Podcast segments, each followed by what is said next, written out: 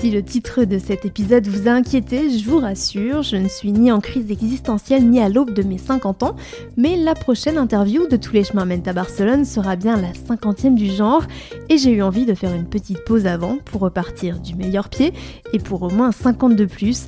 C'est pourquoi il n'y a pas eu euh, d'épisode depuis le mois d'août. Il faut que je vous avoue aussi qu'Equinox a vécu de grands changements depuis cet été qui m'ont causé une surcharge de travail et je n'avais pas envie d'enregistrer euh, les chemins entre deux portes. Nous avons euh, été accompagnés par un cabinet de conseil sur la mise en place d'un plan stratégique, nous avons mis sur pied un département commercial et nous travaillons sur le lancement d'une édition en catalan, le tout en moins de 6 mois. Je vous invite à venir vous abonner à nos pages LinkedIn, Equinox Barcelone et Equinox Factory, c'est notre régie, pour suivre toutes nos aventures. Et moi, je vous retrouve dès janvier pour le 50e épisode de Tous les chemins mènent à Barcelone. Promis.